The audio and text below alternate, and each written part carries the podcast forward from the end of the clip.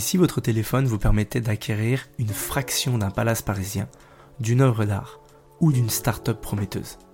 La tokenisation répond à cette question avec un grand oui. Bonjour à tous et bienvenue dans Token Talkers, votre podcast incontournable sur le Web 3.0 et plus précisément la tokenisation d'actifs. Plongez avec nous dans l'univers fascinant de cette technologie émergente et découvrez comment elle révolutionne notre monde, nos finances, notre économie et redéfinit les échanges de valeurs. Chaque semaine, nous accueillons des invités passionnés et engagés, tous animés par une vision commune. Rendre ces technologies accessibles à tous. Ils partagent avec nous leurs connaissances approfondies, leurs expériences uniques et leurs perspectives d'avenir. Que vous soyez un professionnel aguerri, un investisseur avisé ou simplement curieux d'explorer cette révolution technologique, Token Talkers est votre guide privilégié dans l'univers complexe mais absolument captivant de la tokenisation et des actifs numériques. Installez-vous confortablement et préparez-vous à être inspiré.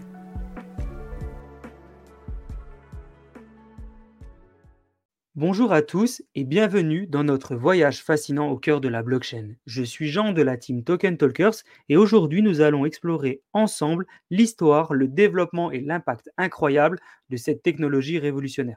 Que vous soyez un expert de la blockchain ou un simple curieux d'en savoir plus, ce podcast est donc fait pour vous. Commençons ensemble par une exploration de l'histoire qui, euh, à bien des égards, a marqué vraiment une nouvelle ère du monde numérique. Alors c'était en mai 2010, euh, à l'époque où le Bitcoin, qui était euh, la première crypto-monnaie au monde, ne valait pas grand-chose, on était encore en phase de concept. Euh, à l'époque, 10 000 Bitcoins ne valaient vraiment, vraiment rien. Et à cette époque, une personne a acheté deux pizzas avec 10 000 bitcoins. Vous avez bien entendu, deux pizzas avec 10 000 bitcoins. Donc c'était un programmeur qui est nommé Laszlo et qui avait posté sur un forum bitcoin qu'il était prêt à payer 10 000 BTC à quiconque pouvait lui livrer deux pizzas. Et quelqu'un bah, a répondu à cet appel. Et à l'époque, 10 000 bitcoins, ça valait environ 41 euros. On peut se dire, waouh, c'était une super affaire pour le vendeur de pizza. Et la personne qui a vendu, euh, vendu ses bitcoins contre les deux pizzas, bah, au jour d'aujourd'hui, doit s'en vouloir. Mais voilà, quand on regarde euh, en arrière, bah, déjà, c'est un échange qui est devenu totalement historique parce que c'était la première fois en fait que le bitcoin était utilisé pour euh, une transaction réelle pour acheter un bien tangible. Avant, le Bitcoin était utilisé vraiment que sur Internet, en se faisant euh, s'envoyer de l'argent dans les jeux vidéo, des choses comme ça, entre personne à personne. Mais à aucun moment, on a, on, a une personne qui a accepté de vendre un vrai produit en recevant et en étant payé en Bitcoin. Donc, c'était vraiment, vraiment le tout début.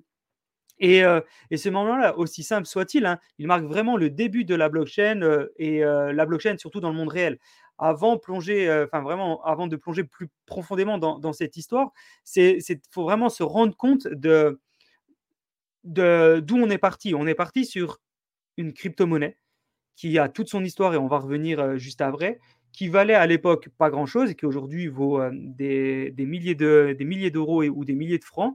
Et voilà, on, est vraiment parti de quelque chose pas grand-chose la transaction s'est faite avec deux pizzas. Il fallait qu'à l'époque, il y ait quelqu'un qui prenne le risque de vendre quelque chose contre 41 dollars, contre quelque chose qui aurait peut-être plus rien valu euh, dans le futur. Et cette personne-là, bah, j'espère en tout cas au jour d'aujourd'hui qu'il a, encore, euh, a encore ses bitcoins. Vous, est-ce que cette histoire, elle vous parle un petit peu? N'hésitez pas à nous dire un petit peu en commentaire si vous aviez déjà entendu parler euh, bah voilà, de la première transaction, on va dire, tangible avec, avec, le, avec le Bitcoin. Et on va continuer bien sûr euh, d'avancer ensemble. Mais voilà, est-ce que vous aviez déjà entendu parler de cette expérience? Est-ce que vous-même, vous aviez déjà euh, utilisé ou acheté euh, des crypto-monnaies utilisées dans la vie réelle d'une manière ou d'une autre? Voilà, n'hésitez pas à nous partager un petit peu vos histoires. Ça nous intéresse. vous avez la possibilité en commentaire de, noter tout ça.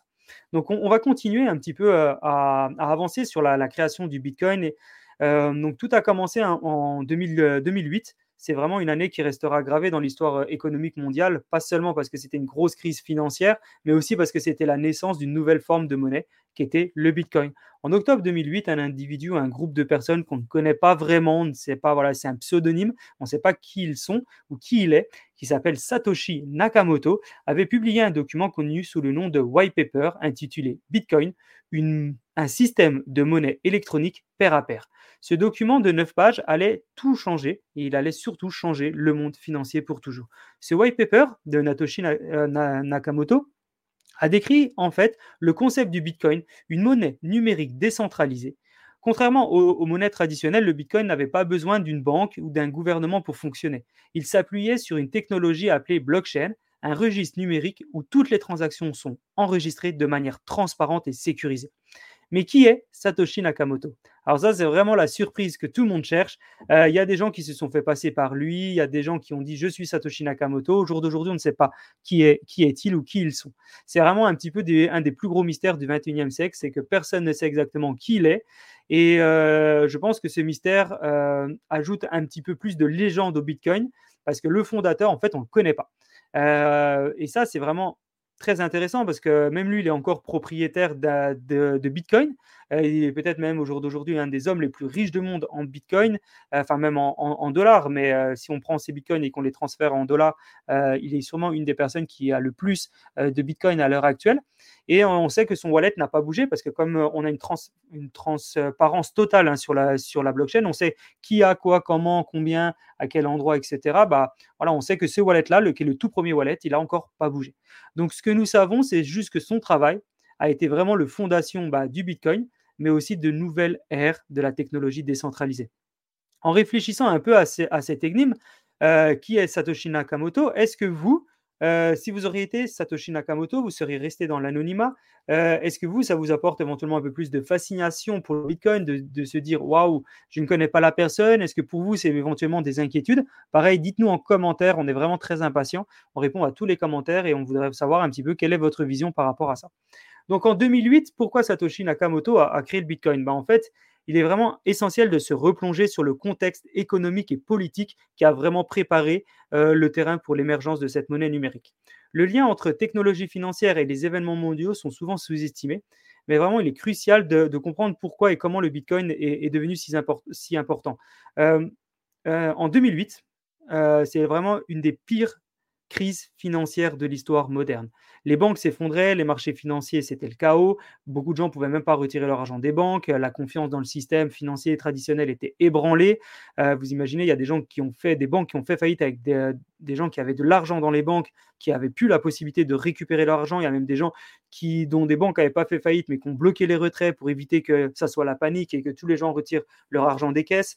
Euh, enfin voilà, c'était vraiment très très compliqué. C'était une période de, tellement de grande incertitude où de nombreuses personnes ont commencé à remettre vraiment en question la, fiabilité et la stabilité des monnaies fiduciaires. Donc les monnaies fiduciaires, c'est tout ce qui est euro, dollar, yen, enfin voilà les, les, monnaies standards que l'on utilise francs suisse et qui sont des monnaies euh, fiduciaires, qui sont des monnaies contrôlées par les banques centrales et les gouvernements. Et donc, du coup, à cette époque-là, beaucoup de gens euh, ont commencé à, voilà, à se poser énormément de questions sur, euh, sur les monnaies, euh, monnaies de banque centrale. Et, le climat, bah, voilà, le climat n'était vraiment pas bon. C'était un climat de défiance. c'était, voilà, c'était, grâce à ça, en fait, que l'idée d'une, monnaie numérique décentralisée, à l'abri de toute turbulence et, et, de marché, et surtout à l'abri des marchés financiers, euh, financier traditionnel, c'est vraiment comme ça qu'elle a commencé à, avoir le jour et à prendre, du, à prendre de l'ampleur. Et donc le Bitcoin, avec une promesse de monnaie euh, sécurisée, transparente, décentralisée, ça offrait vraiment la meilleure alternative à l'époque euh, contre ça. Alors depuis quelques années, on va dire même quelques années plus tard, il y a eu d'autres crises. D'accord? Il y a aussi c'est une grosse crise bancaire qui a frappé Chypre, où à l'époque aussi les banques étaient tout au bord de la faillite. Et à l'époque, les banques, notamment, euh, il y avait énormément d'actifs russes dans les banques, euh, dans les banques chypriotes à l'époque. Pour se sauver, ils ont été obligés de saisir une partie du dépôt de leurs clients. Une décision qui avait à l'époque vraiment choqué beaucoup, beaucoup de gens. Et il y a beaucoup de Russes qui avaient, qui avaient hurlé. D'ailleurs, la plupart, ils ont fugué euh, après à Dubaï. Mais en gros, l'idée, c'était de se dire, OK, j'ai de l'argent dans une banque. La banque saisit mes comptes pour mon argent pour se redresser. Ok, donc en gros, j'ai pas, mon argent ne m'appartient pas. Et vraiment, cette crise, elle a vraiment renforcé l'attrait pour le Bitcoin parce que pour beaucoup de gens, c'était vraiment la preuve euh, que même dans les économies modernes, les épargnes personnelles pouvaient être en danger en fait.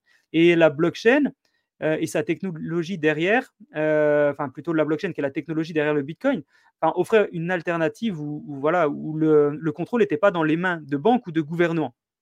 C'est ce genre d'événements qui ont, qui ont joué un rôle, un rôle clé dans l'émergence et l'adoption du Bitcoin. Et, c'est ce genre d'événements qui ont démontré un besoin croissant de transparence, de sécurité et de décentralisation dans les besoins financiers. Et ça, c'est vraiment la clé.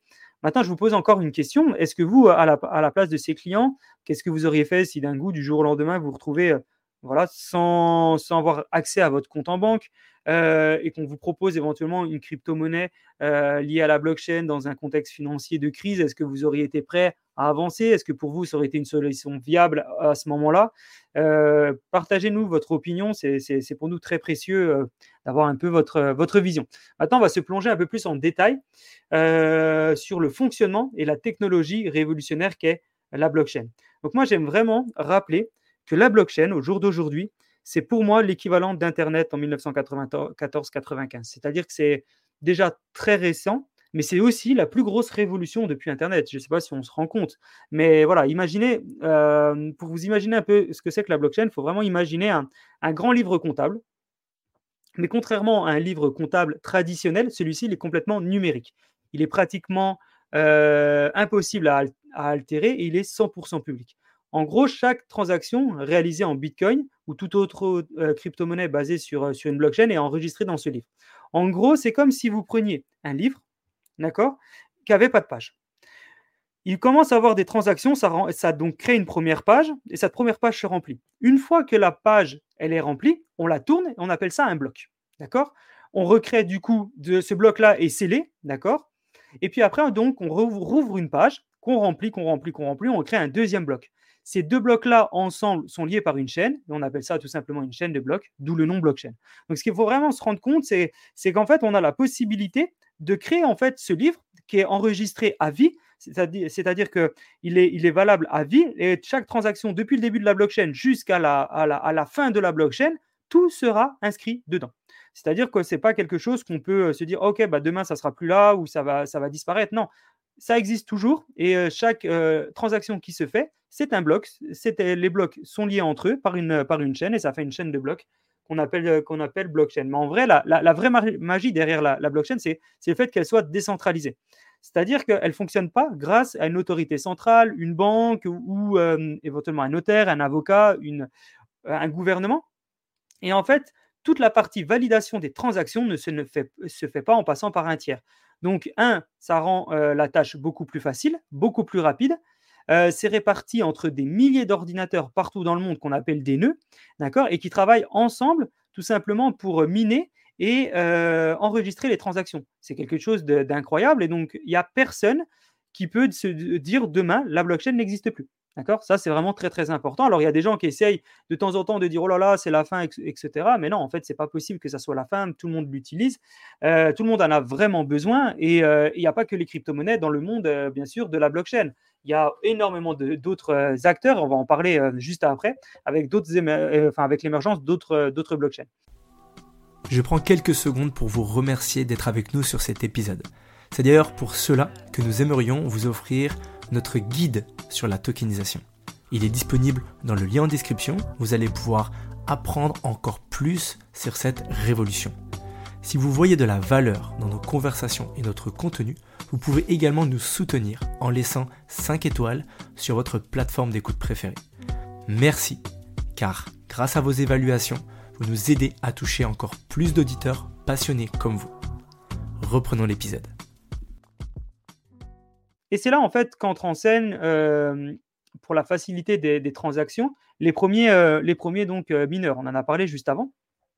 Et le minage, c'est quoi? En fait, c'est tout simplement un processus par lequel de nouvelles transactions vont être vérifiées et ajoutées à la blockchain. Donc les mineurs, c'est eux qui sécurisent en fait la blockchain. Chaque mineur est un utilisateur. Il utilise des ordinateurs puissants pour résoudre des, des cryptographies complexes et en fait des énigmes cryptographiques complexes. Et en fait, leur vision, c'est de se dire, OK, moi, je vais sécuriser la blockchain en faisant des, euh, en trouvant des solutions à des énigmes.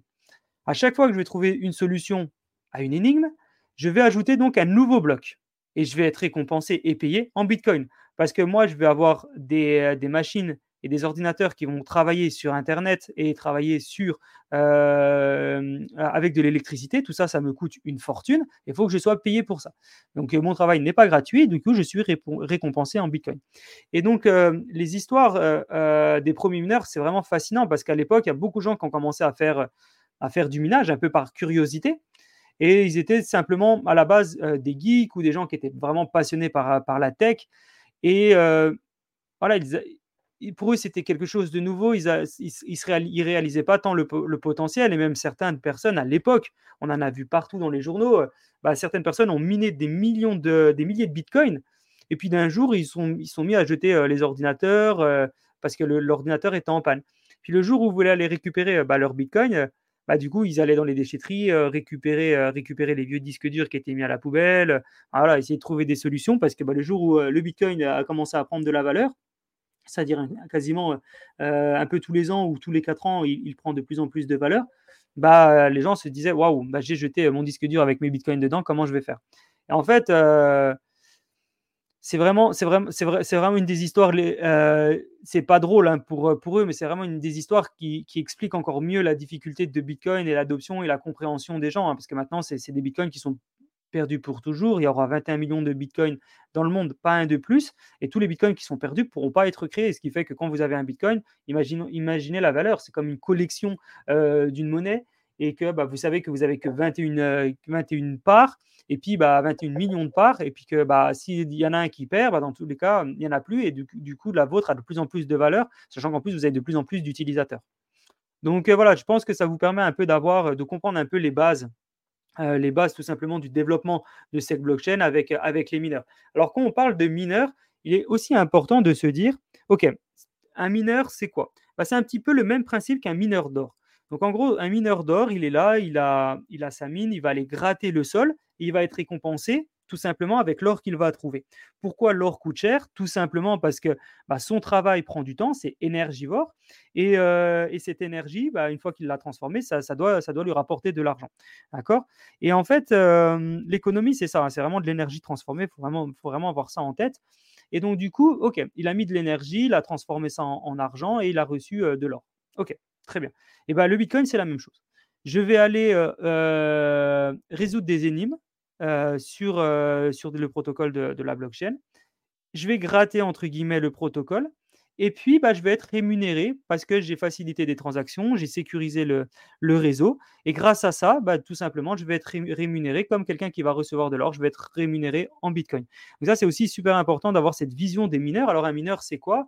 Euh, bah, À l'époque, c'était des, des, personnes avec seulement un ordinateur. Et maintenant, euh, il y a très peu de personnes hein, qui font maintenant du mining, du mining avec euh, un ordinateur. La plupart, ce sont des fermes de, des fermes de mining, hein, des fermes euh, qui, ont plusieurs ordinateurs, plusieurs serveurs et qui euh, travaillent en permanence sur la blockchain pour aller gratter, gratter, gratter euh, cette blockchain et sécuriser la totalité des transactions. moi, je vais vous poser une question. Si vous aviez été l'un des premiers mineurs de Bitcoin, qu'est-ce que vous auriez fait à leur place Effectivement, est-ce que vous auriez cru? Est-ce que vous auriez potentiellement jeté? Alors, a, posteriori, on va se dire, oui, bah, effectivement, moi, je les aurais gardés. Mais est-ce que peut-être même vous les auriez dépensés? Peut-être qu'au lieu de les garder, peut-être vous les auriez juste perdus? Partagez-nous un petit peu votre réflexion en commentaire. C'est toujours super intéressant à, entendre votre, votre vision. Voilà, maintenant on a exploré la partie début blockchain avec le Bitcoin. Maintenant, il est temps de se tourner vers un autre chapitre révolutionnaire de cette histoire, c'est l'avènement d'Ethereum et des smart contracts ou des contrats intelligents. En 2015, la blockchain a franchi un nouveau seuil avec l'introduction d'Ethereum. Alors que le Bitcoin était principalement une monnaie numérique, Ethereum est arrivé et a élargi euh, l'horizon de la blockchain avec l'innovation majeure, les contrats intelligents. Alors qu'est-ce qu'un contrat intelligent ou ce qu'on appelle en anglais un smart contract? Alors pensez, pensez-y un petit peu comme un contrat traditionnel, mais écrit sous forme de code informatique et donc stocké sur la blockchain. Ces contrats s'exécutent automatiquement lorsque certaines conditions sont remplies, sans nécessiter l'intermédiaire euh, d'une personne tiers.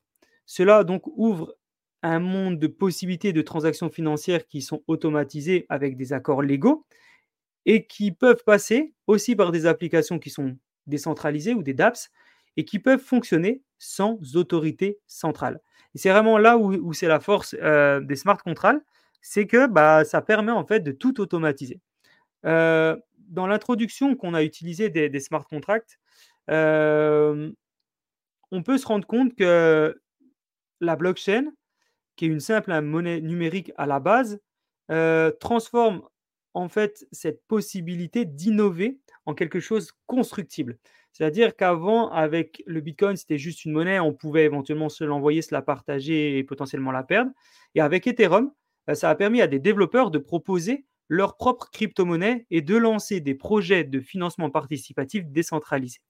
pour vous donner une petite idée, alors Bitcoin, c'est la, la, plus grosse en market cap, la plus grosse valeur de crypto-monnaie. Ethereum, c'est là où il y a la plupart des projets. 90% des projets blockchain, ils sont liés sur la blockchain Ethereum.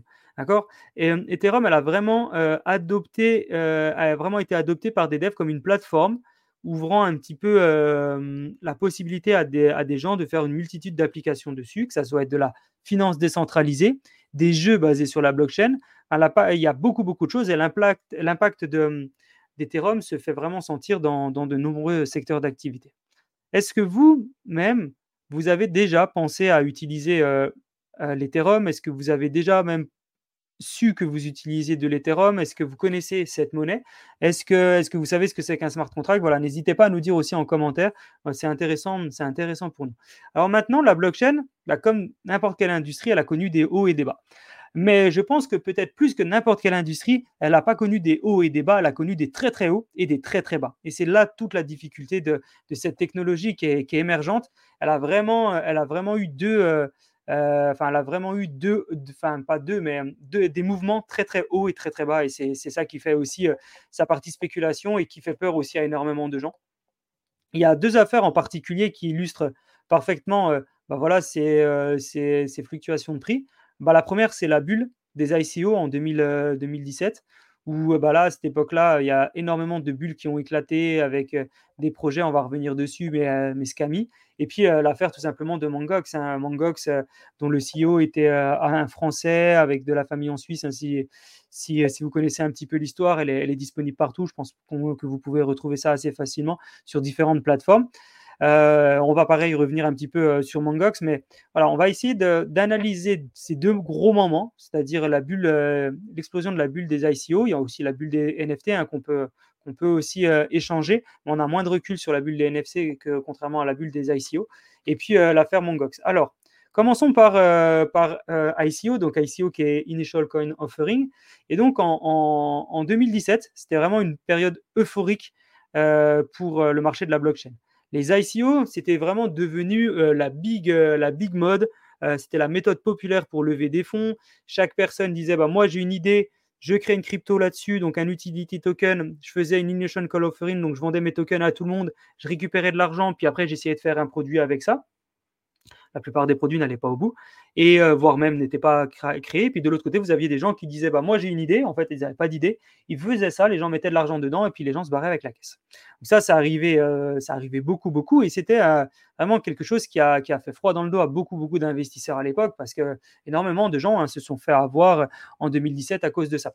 Et c'est pour ça que nous aussi, on, on, essaie de mettre souvent en avant le security token plutôt que bah, l'utility token parce que le security token, vous avez vraiment la part de quelque chose, un utility token. On vous dit, bah voilà, je vous crée, je vous, crée une monnaie. Avec cette monnaie, vous allez avoir des avantages, des royalties, des dividendes. Vous allez pouvoir faire des choses, mais vous n'êtes pas réellement propriétaire. Avec le security token, vous avez une société, donc vos, vos, security tokens sont des vrais titres financiers, sont propriétaires d'une société, et cette société, bah, elle peut être propriétaire euh, de d'art, de Palace ou d'autres choses, mais vous avez vraiment des parts de ces, de, ces entreprises. Donc c'est vraiment la différence entre les deux. Et, vraiment, cette année-là, en 2000, 2017, euh, des milliards de dollars ont été levés.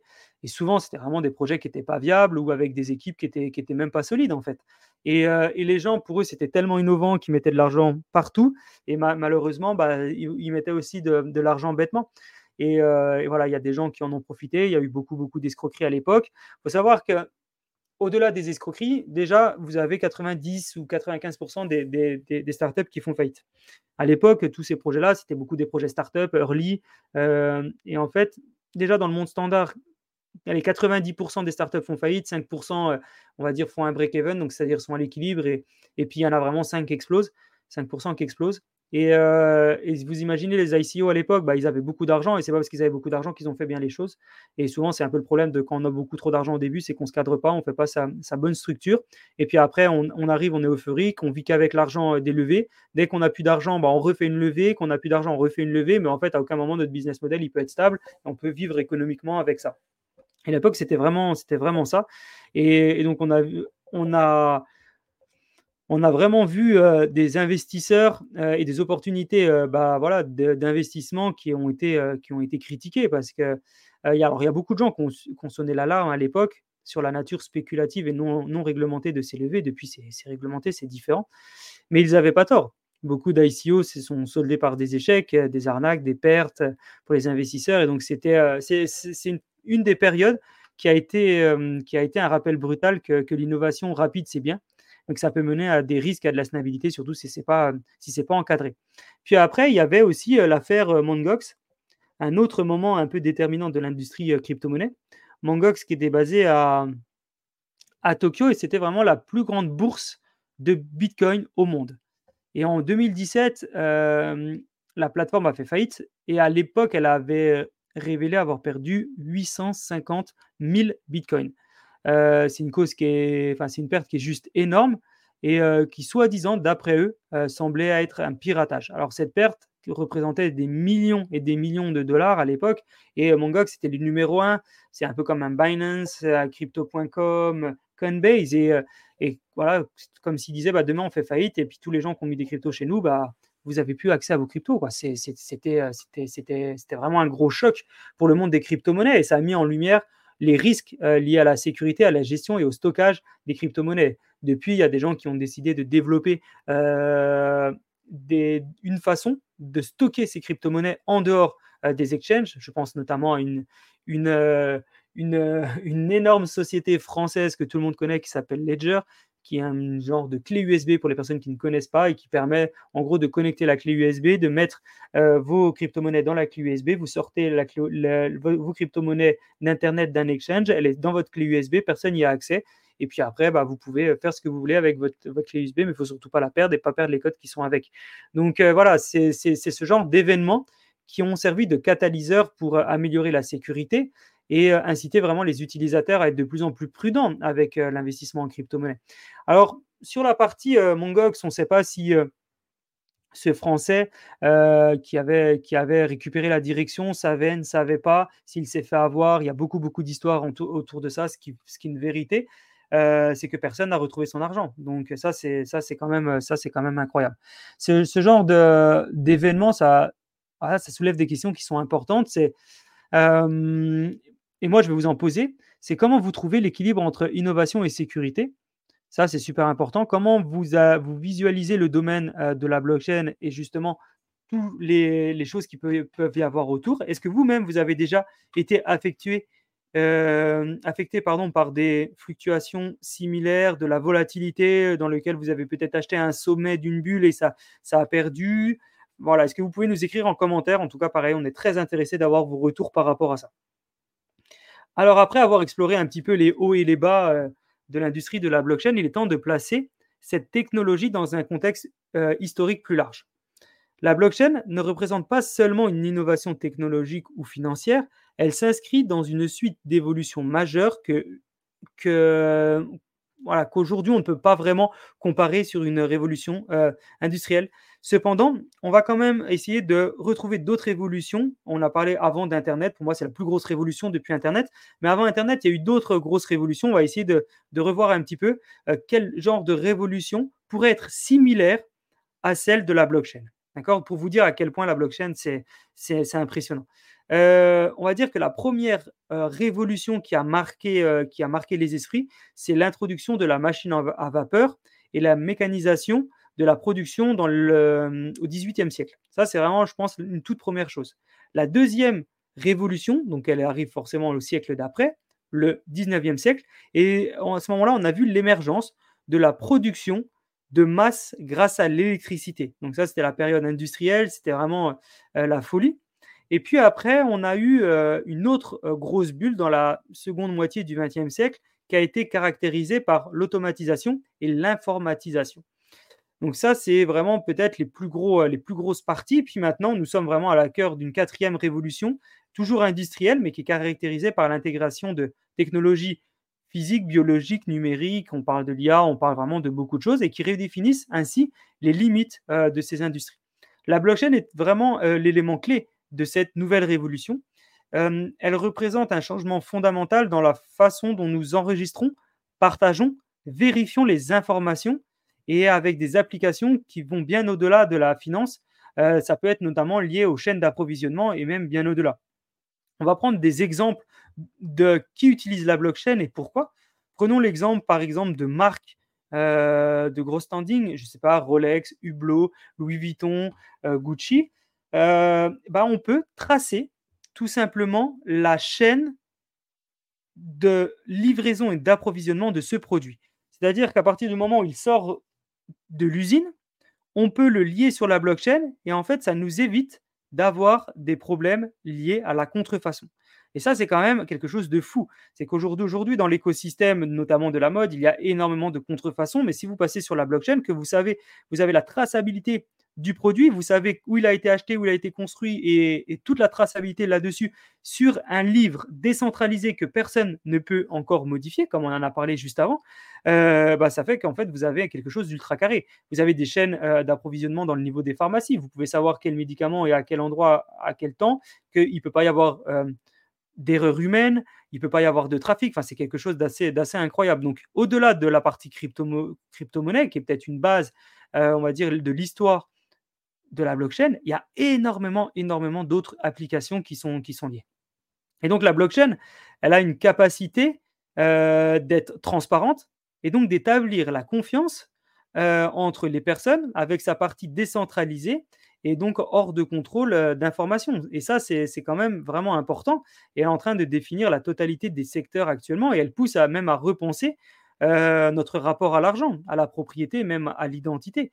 Au jour d'aujourd'hui, on est en train de regarder qu'il y a beaucoup de choses et de, et de transferts qui se font, euh, même des transferts de propriété qui peuvent se faire grâce à la, blockchain. C'est assez fou.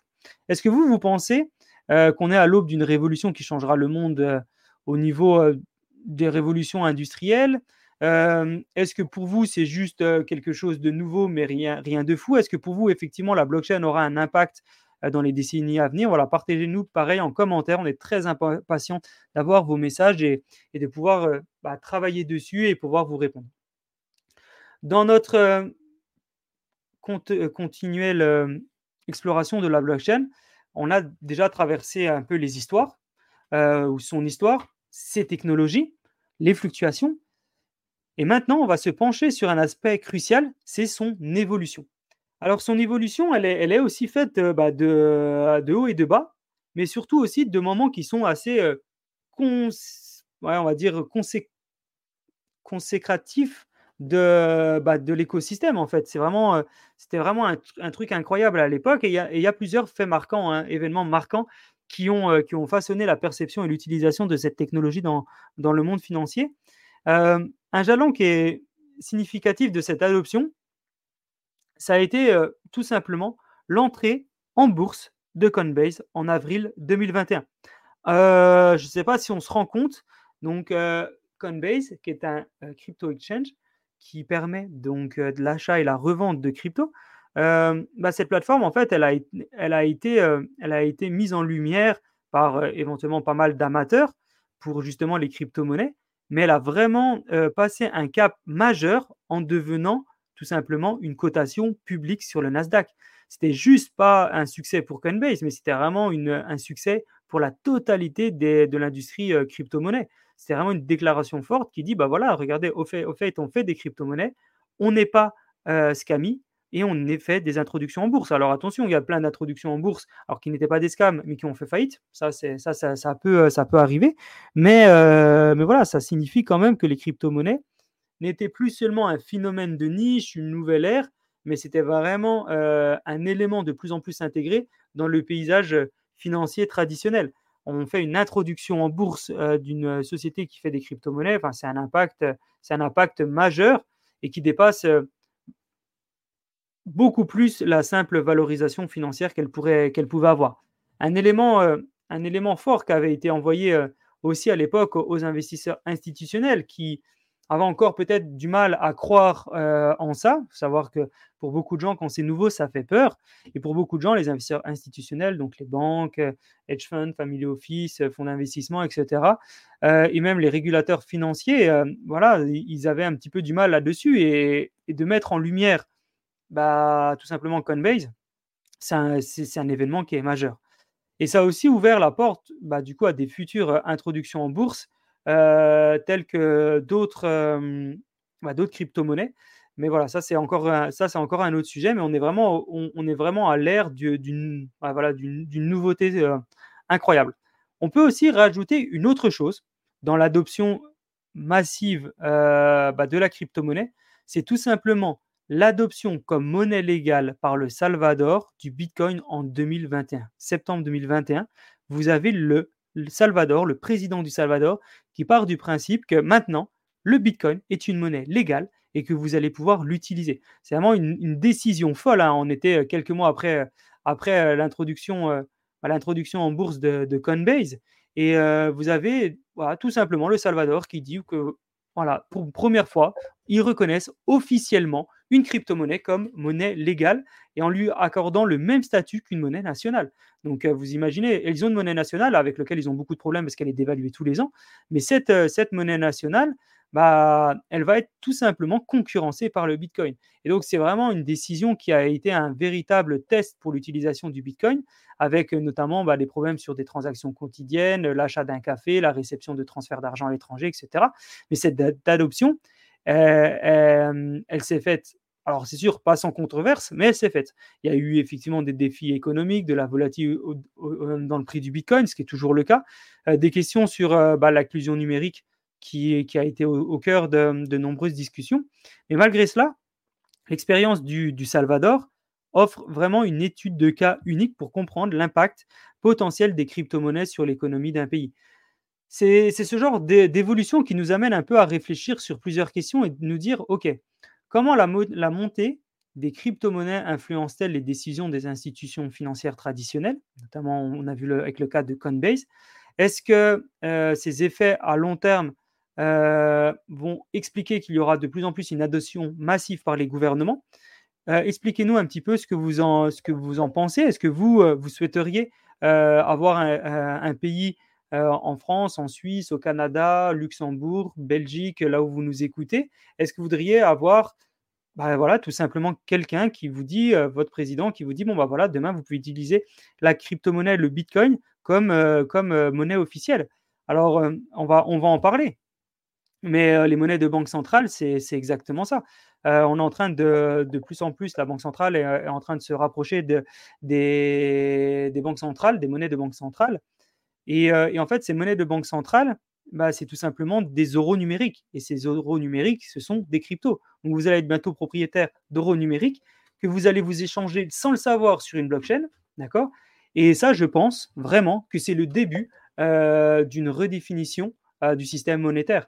En fait, sans le savoir, vous allez utiliser de la crypto-monnaie.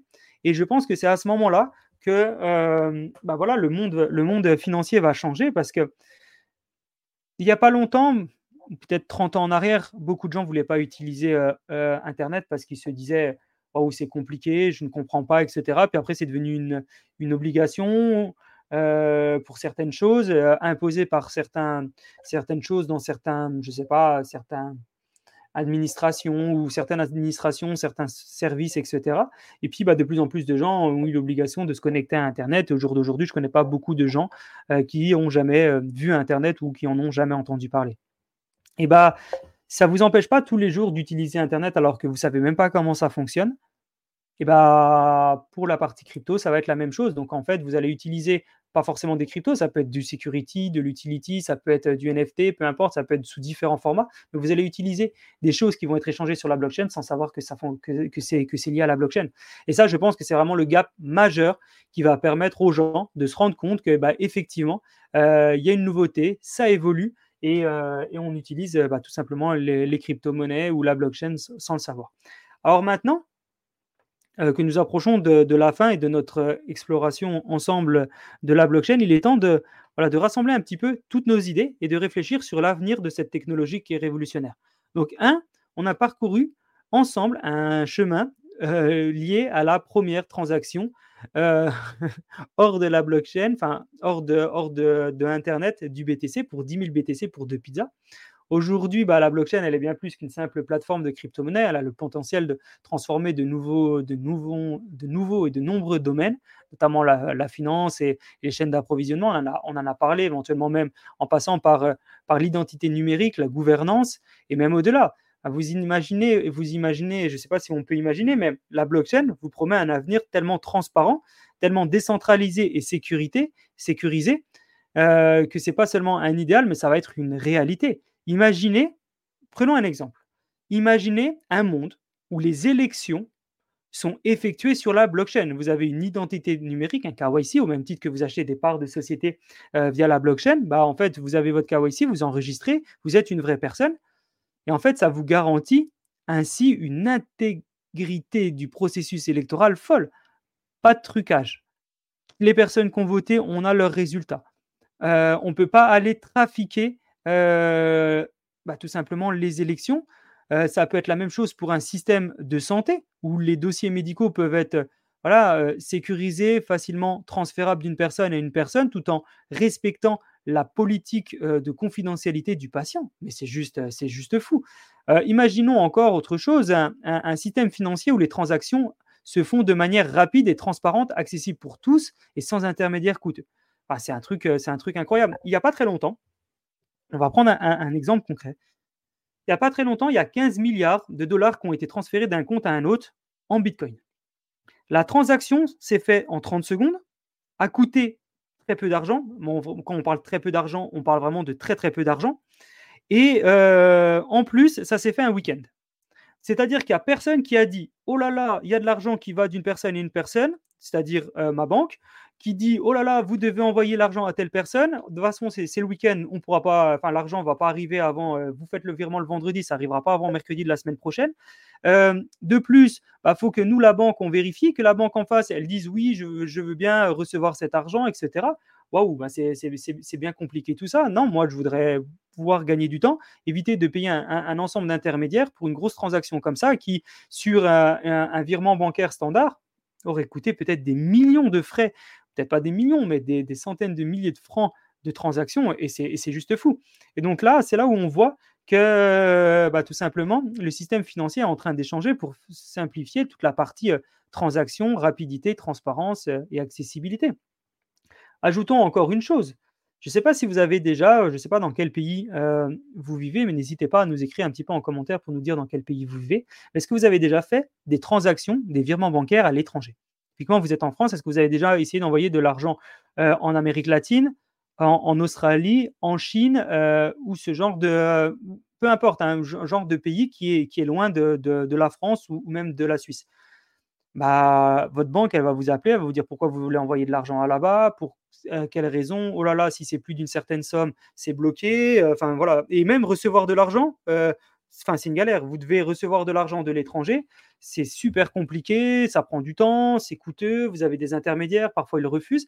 Et là, ça permettrait vraiment de, pouvoir avoir beaucoup plus de décentralisation en ayant beaucoup plus de sécurité. D'accord? Parce que c'est pas parce qu'on envoie de l'argent d'une personne à une personne et que la banque contrôle, qu'on ne peut pas en fait automatiser ce process. Et là, on ne parle pas de tout simplement enlever la partie sécurité et recevoir de l'argent qui vient du financement euh, du terrorisme et du blanchiment d'argent. D'accord? On ne parle pas vraiment de cette partie-là. On parle vraiment de des protocoles qu'on appelle KYC pour les, les, particuliers, KYB pour les entreprises, Know Your Customer et Know Your Business, qui vont permettre en fait d'enregistrer une personne comme un vrai utilisateur, de vérifier si cette personne a bien le droit de faire ce qu'elle fait. Mais ça, c'est tout validé par les smart contracts et après, le reste, il est payé. Donc, euh, ça, c'est vraiment, c'est juste, euh, juste incroyable et je pense que, c'est le futur.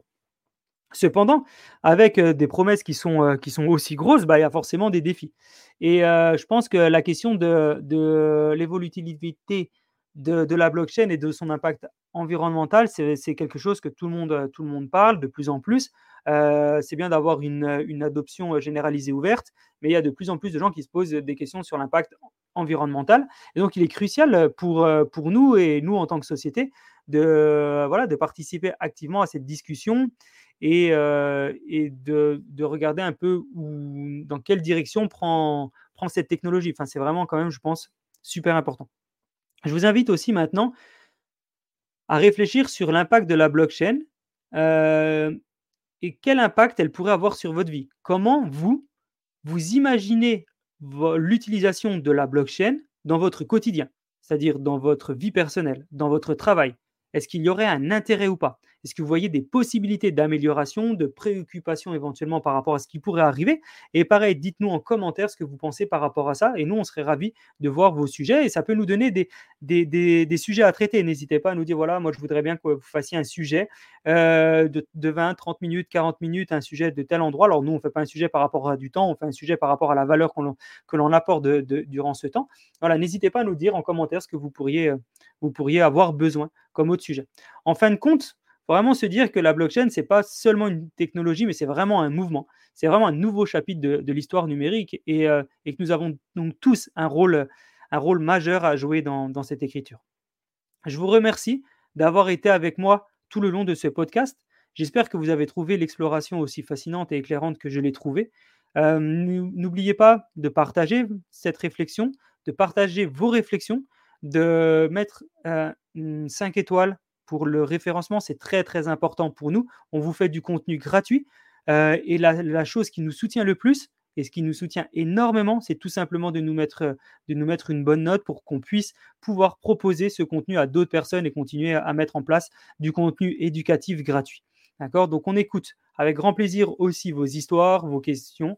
Euh, ensemble, on continue à découvrir et à façonner bah, l'avenir de la blockchain. Merci, c'était Jean. À la prochaine pour une nouvelle aventure dans le monde de la technologie. Avant de nous quitter, un rappel essentiel pour celles et ceux d'entre vous qui envisagent de franchir le pas vers la digitalisation de leurs actifs. Que vous soyez à la tête d'une entreprise innovante, propriétaire d'un bien immobilier ou tout autre actif à la vente, nous sommes ici pour vous accompagner dans la tokenisation de ce dernier grâce à notre technologie et notre expérience. Rendez-vous sur le lien dans la description de ce podcast pour découvrir comment nous pouvons transformer votre vision en réalité. Encore une fois, merci d'avoir été avec nous aujourd'hui.